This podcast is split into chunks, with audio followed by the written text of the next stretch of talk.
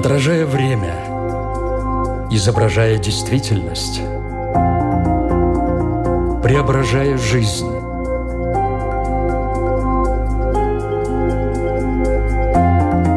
Форма выражения. Программа о том, как мы проявляем себя в этом мире.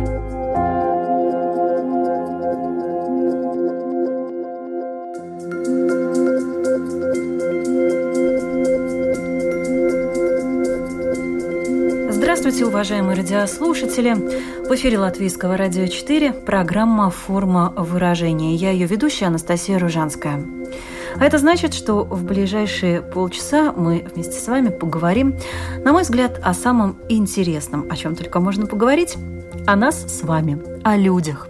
В самых разных наших жизненных обстоятельствах, в самых разных наших с вами проявлениях, словом, в самых разных формах выражения себя. Возможности выражения, значение выражения, свобода выражения – Программа «Форма выражения».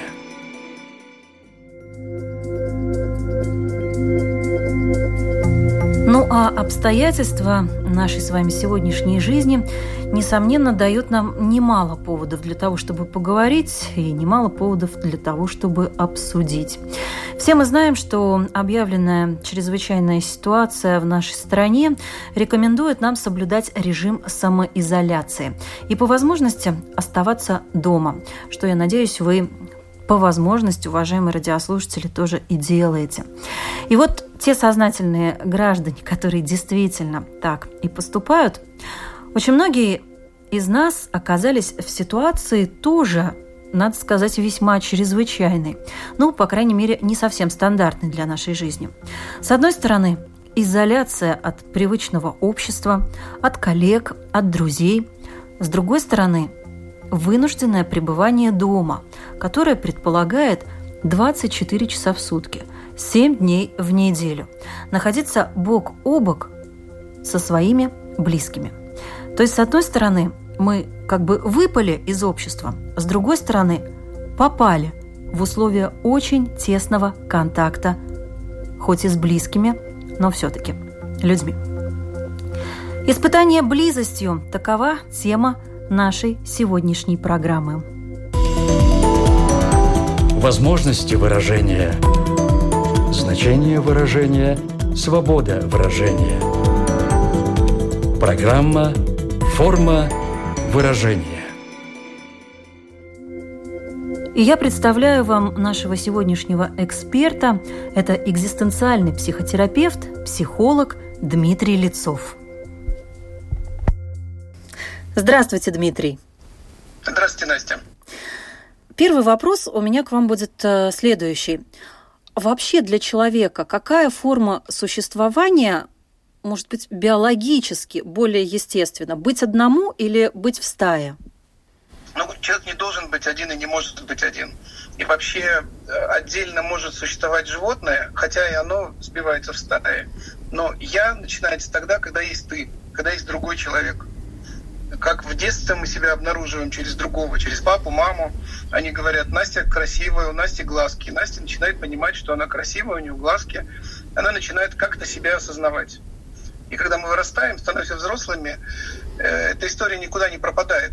Я существую тогда, когда есть другой. Да, есть папа, есть дети, есть э, муж, есть жена. Это все роли. В роли всегда присутствует другой. И вот э, это же обстоятельство, оно создает и главный конфликт человека да, между я и ты. Потому что когда э, я сближаюсь с другим человеком, есть вероятность потерять себя – начинаю под него подстраиваться, начинаю быть удобным, я теряю себя. Когда я отдаляюсь, я остаюсь один в одиночестве, в изоляции.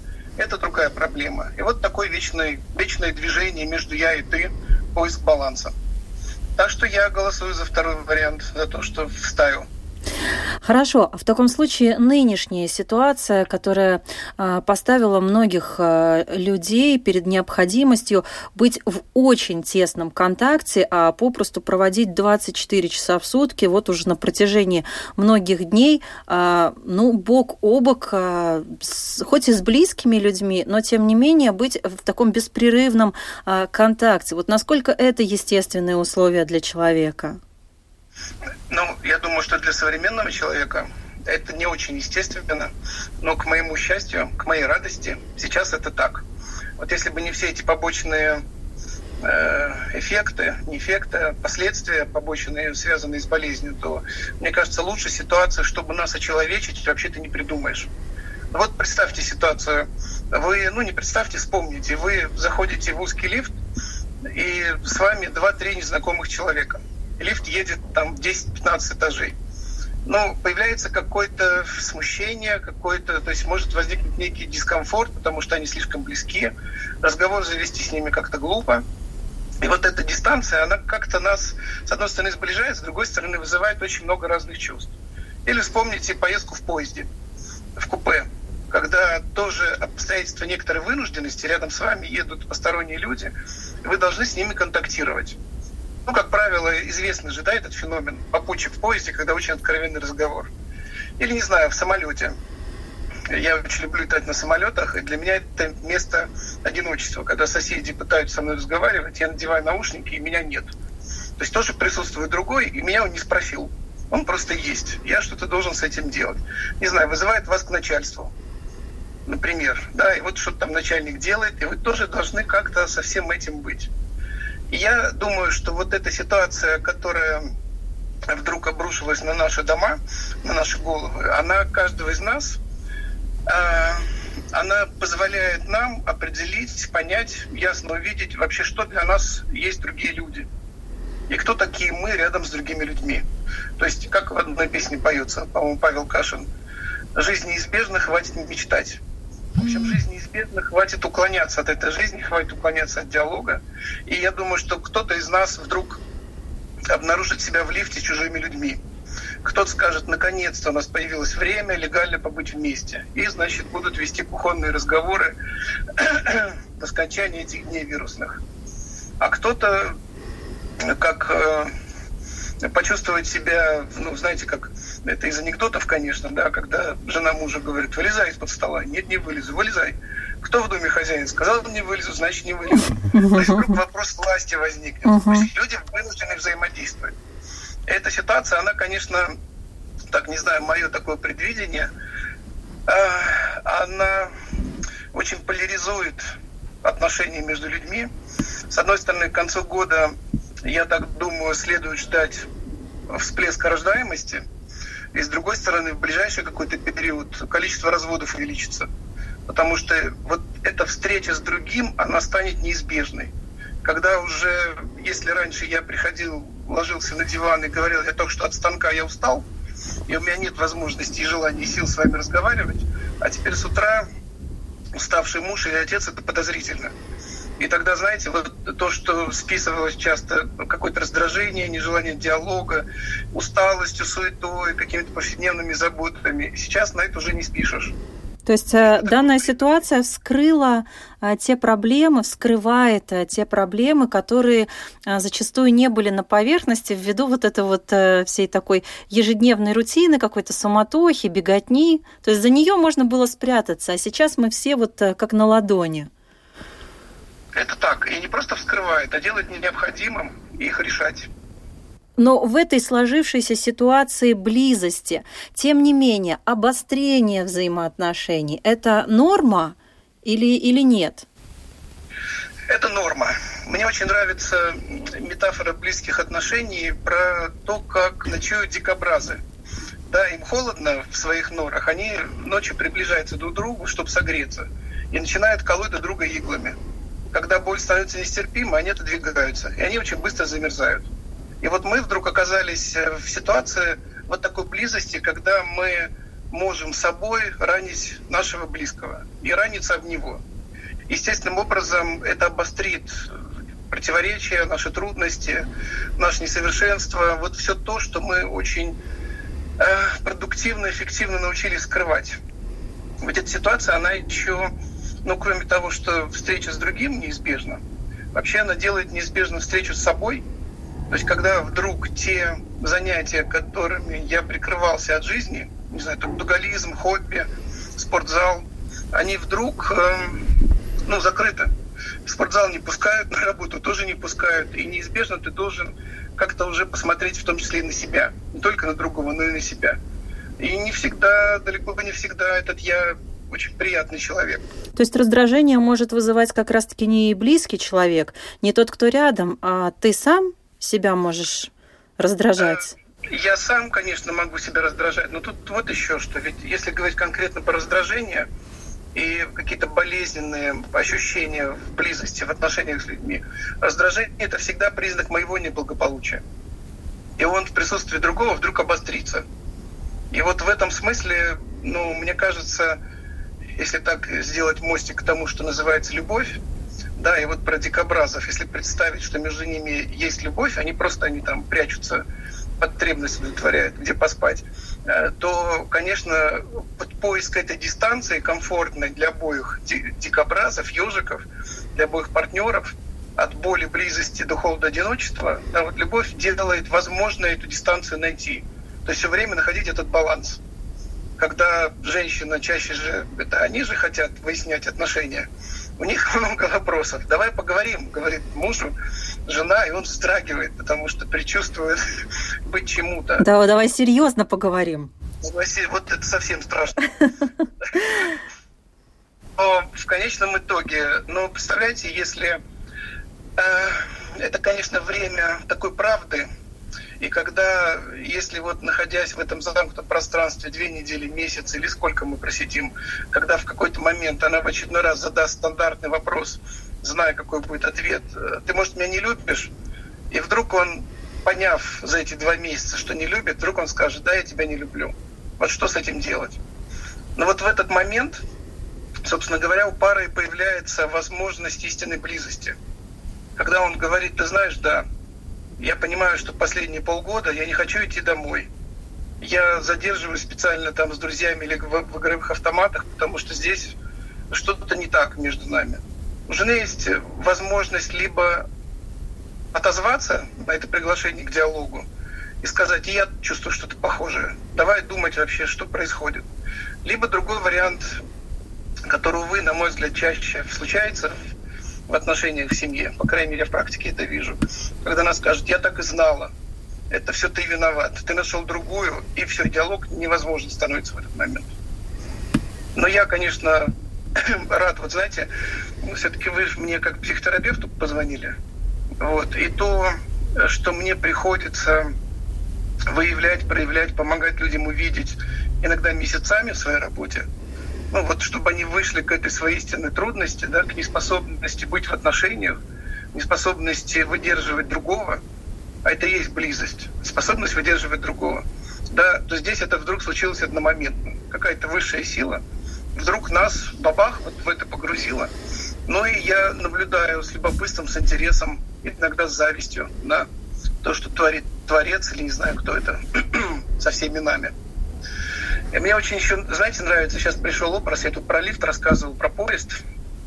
Один из моих любимых фильмов это «Солярис» Тарковского, если вы помните. Да, конечно. На космическом корабле люди вынужденно э, оказались друг с другом. Да, и вот главный герой, этот Крис Кельми и Харри, у них есть какое-то общее прошлое, да, которое как-то там маячит. И вдруг им, у них, они оказались в этой запертой каюте на корабле в замкнутом пространстве, и им необходимо по новой с нуля выстраивать свою жизнь, свои отношения. И как он сначала от нее убегает, она в тягость, она без него совершенно не может, она умирает. И как к концу фильма э, он уже не хочет без нее, она уже может без него. И вот мне кажется, что наша сегодняшняя ситуация, дай бог парам воспользоваться этой ситуацией, да, для того, чтобы найти ну, вот эту близость, это совместность, это мы, которая может быть создана только через э, движение по отношению друг к другу. Я шаг, ты шаг, я шаг, ты шаг. Еще, конечно, из того, что часто когда пары ко мне приходят на консультации, э, я часто слышу требования к другому. Вот ты давай начинай, вот если ты будешь делать, то тогда я следом.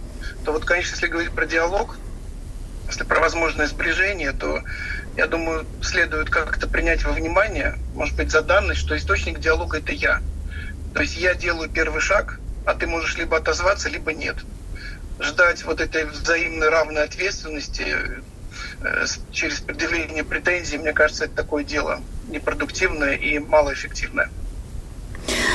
Ну, подводя такой э, предварительный итог нашей с вами беседы. То есть можем ли мы говорить о том, что в нынешних условиях близкие люди станут ближе, а чужие станут окончательно чужими и еще больше, что ли, произойдет это отчуждение друг от друга. Хотя, между тем, а, в такой ситуации конфликты тоже являются естественным явлением.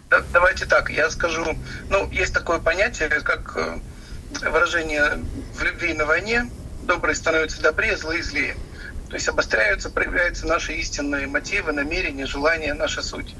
И я немножко разбавлю э, вот это ваше высказывание «близкие», «ближе», чужие, чужие, дальше.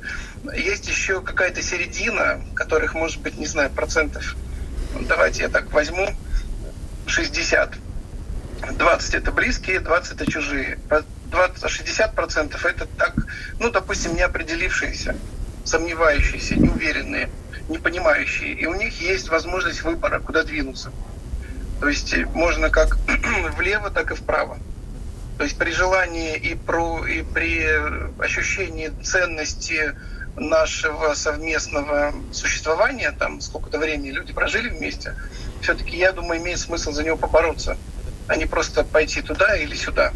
Это выбор. И, собственно говоря, чем отличается человек э, или животное, существующее в стае, там вожак рулит от человека, существующего в человеческой стае. У него есть возможность выбора. И я думаю, имеет смысл его научиться делать. Потому что, конечно, эта ситуация, она э, вызывает очень много тревоги, очень много беспокойства, и люди теряют опору в том не только в завтрашнем дне, в работе, там, здоровье и так далее, да, кто выживет, кто, кто помрет, вот, но опору вот в той самой близости, в тех самых человеческих отношениях, когда более-менее был баланс. Я работаю, ты на кухне котлеты жаришь и как-то мы тут что-то такое вроде порешали. Мне не очень нравится, тебе не очень нравится. Ну, как-то все так живут, и мы вот живем. И вот сейчас приходится перекраивать мир, там пусть политики перекраивают мир как мировой порядок, а мы можем перекраивать свой внутренний мир. И, конечно, мир в наших домах, в семьях – Экзистенциальный психолог, психотерапевт Дмитрий Лицов в гостях у программы «Форма выражения», и мы сегодня говорим о близости и одиночестве, о самоизоляции. Форма мышления, представление, поведение. Программа «Форма выражения».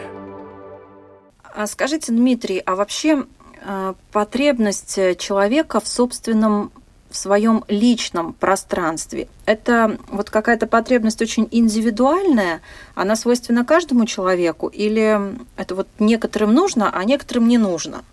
У нас у каждого есть необходимость и потребность в дозированном одиночестве, в наличии собственного места, своего угла, не только физического, но и душевного. У нас у каждого должно быть место, время и возможность побыть одному, без контакта с другим. Э, с другой стороны, кто-то из нас просто не умеет быть в близких отношениях. И дело не в этом неутоленном одиночестве, в этой потребности, а в том, что мы не способны быть в близости, не способны быть открытыми, как-то более-менее глубоко взаимодействовать. Это скорее вот, вот так. Это второй слой. А третий, наверное, это про то, что э, про неспособность, про трудность выдерживать боль близости. Это самое простое определение, что такое близость, это способность выдерживать другого. Мы просто не умеем это делать. То есть то, что это не всегда легко, это нормально? Это не всегда, да, это нормально, это абсолютно нормально.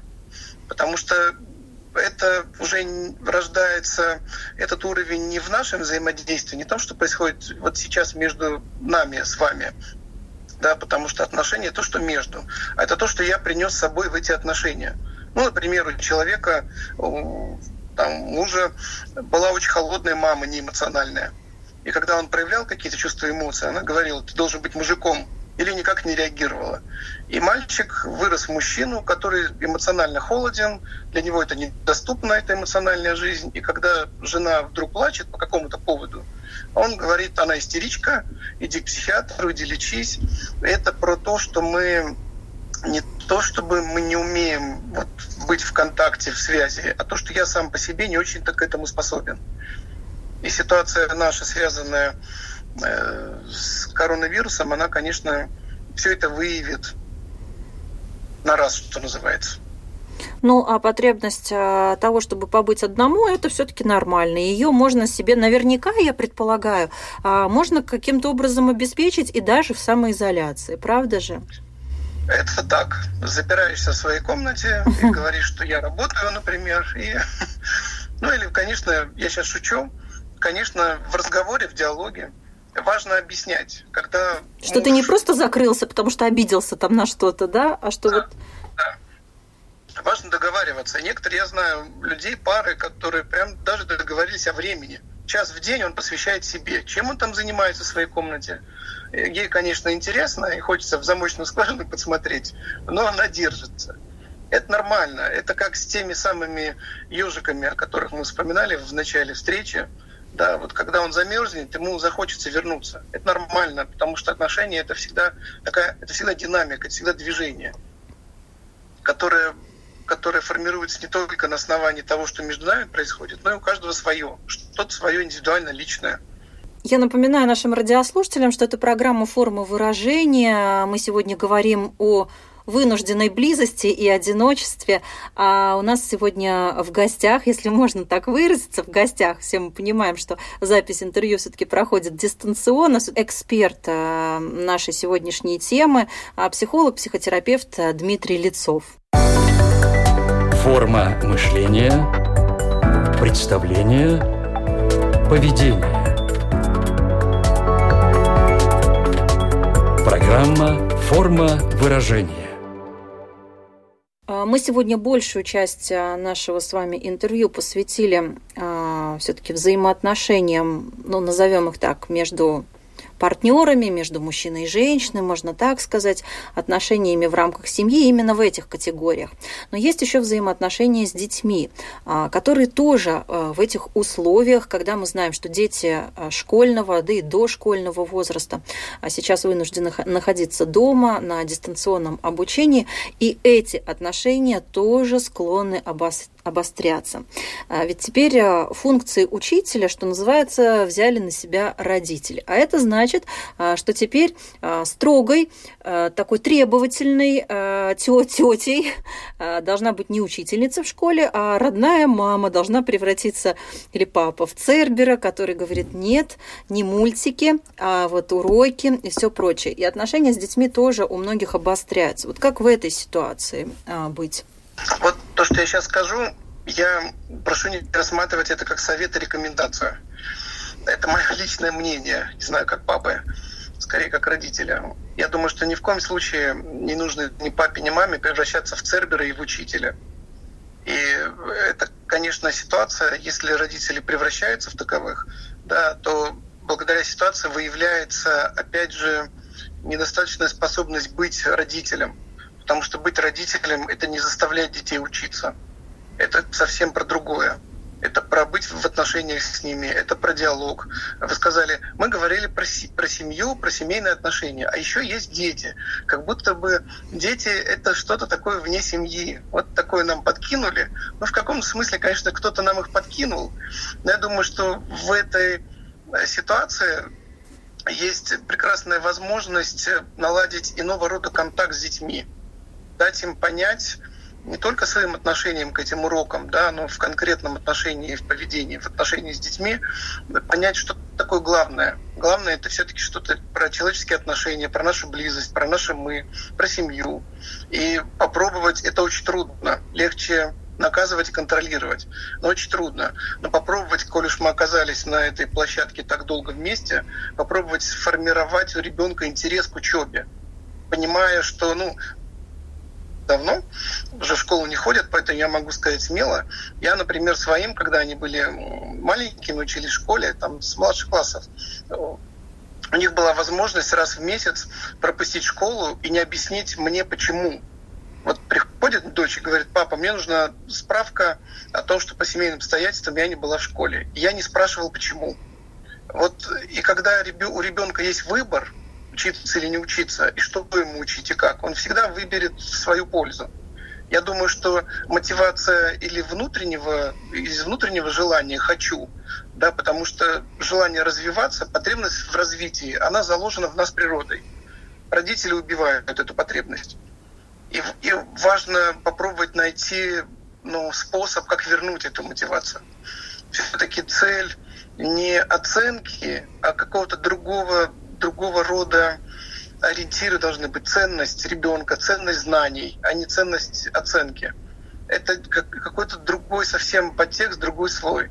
Но для этого мы, как родители, сами должны собой что-то представлять. В этом смысле, да, когда дети. Я помню, дочь меня спрашивала, папа, ты откуда столько знаешь, когда там с друзьями мы общались.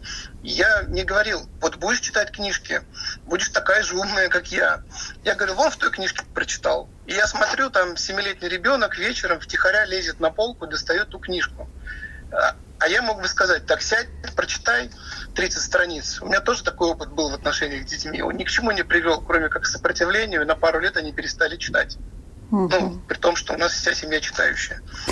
Я так чувствую, что вот... Мне кажется, важно не портить жизнь детям. Боже, столько времени можно не ходить в школу этих противных училок не видеть, которые все время что-то там заставляют делать. Ну а домашние задания же все равно нужно выполнять, и как-то нужно ребенка промотивировать.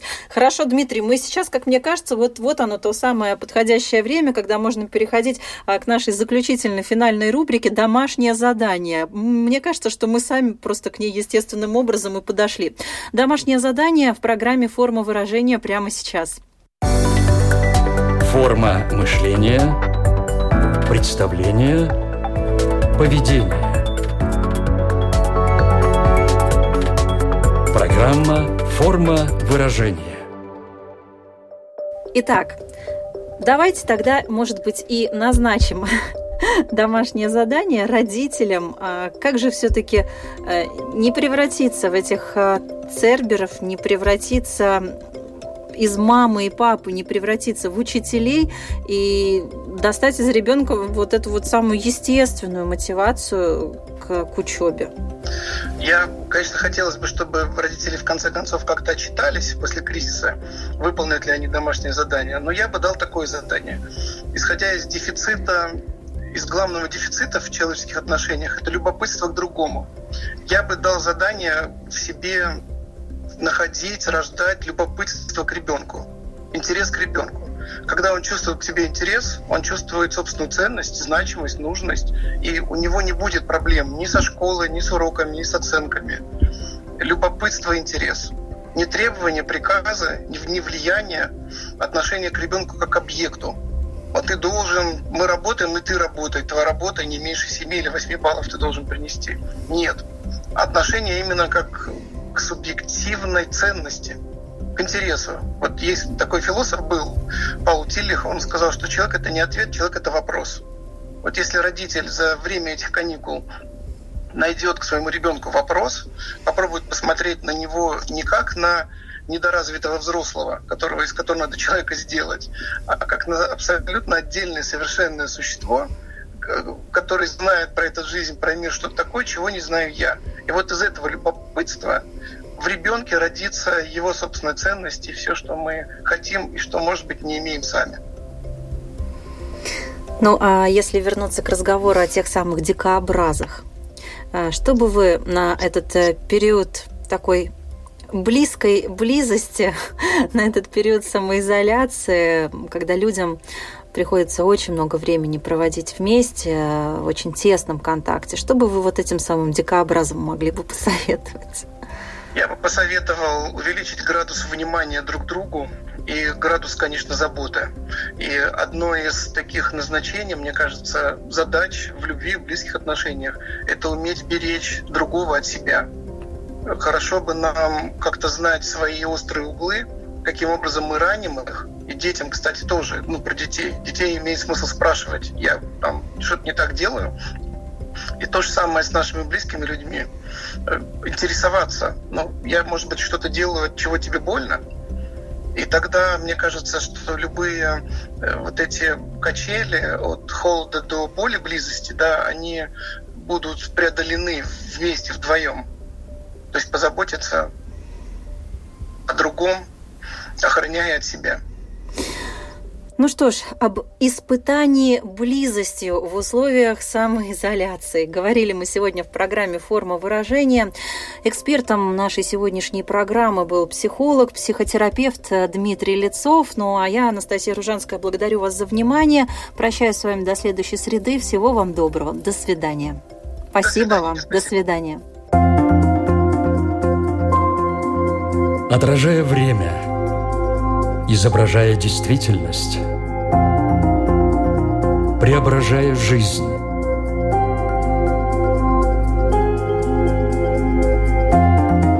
Форма выражения. Программа о том, как мы проявляем себя в этом мире –